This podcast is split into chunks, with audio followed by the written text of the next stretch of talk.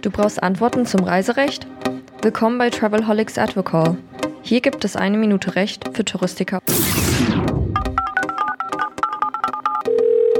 Herzlich willkommen im Travelholics Advocall. Das ist die letzte Episode der ersten Staffel. Ich begrüße wieder Hanjo Vogel in Düsseldorf. Hallo Hanjo. Hallo Roman. Ja, und diesmal geht es um eine Frage, die Reisebüros interessieren sollte, die Gruppenreisen machen oder mal äh, selbst kleine Reisen veranstalten. Was ist bei Eigenveranstaltungen von Reisebüros zu, äh, zu beachten? Es gibt keine Ausnahmeregel für Eigenveranstaltungen. Das heißt, auch das Reisebüro treffen all diese ganzen Pflichten, die einen großen Reiseveranstalter treffen. Das fängt an mit so Dingen wie, ich darf keine Zahlung entgegennehmen, wenn ich keine Insolvenzversicherung habe. Ich darf ähm, auch eigentlich gar nicht als Reiseveranstalter tätig sein, wenn ich keine Insolvenzversicherung habe. Ich hafte für alles, was irgendwelche Menschen, die ich einbinde in die Erbringung der Reiseleistung, falsch machen.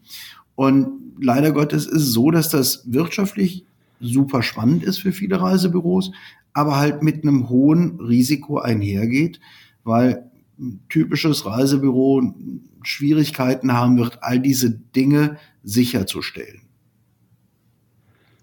Was zählt denn als Reiseveranstaltung oder als Eigenveranstaltung eines Reisebüros?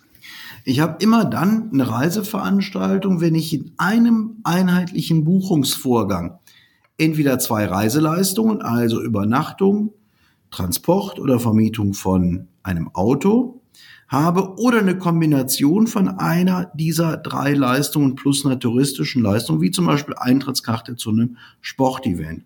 Also ich habe schon dann eine Reiseveranstaltung, wenn ich für die Kunden zwei Karten zu dem demnächst anstehenden Spiel der deutschen Fußball-Europameisterschaft habe und das verbinde mit einem Flug oder mit einem Zug. Wenn das in einer Buchung läuft, ein Preis, ist das schon Reiseveranstaltung. Es ist auch so, wenn ich jetzt von einem Reiseveranstalter, von einer Gruppenreisenabteilung ein komplettes Paket kaufe und dann nur den Bus dazu buche als Transferbus, bin ich der Veranstalter? Dann bin ich nicht Veranstalter, weil wenn ich schon eine fertige Pauschalreise habe, dann kann ich auch eine Einzelleistung da dran tackern, ohne dass das eine neue Pauschalreise wird. Okay, ich muss dann also nicht zwangsläufig zwei Rechnungen ausstellen. Korrekt.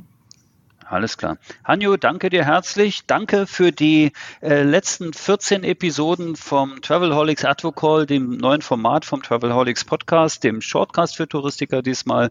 Äh, viele Grüße nach Düsseldorf und bis bald, hoffentlich bei der zweiten Staffel. Danke, Roman, hat Spaß gemacht. Ciao. Danke gleichfalls. Ciao. Na, schlau gehört? Dann bis zur nächsten Episode von Travelholics, dem Podcast für Touristiker.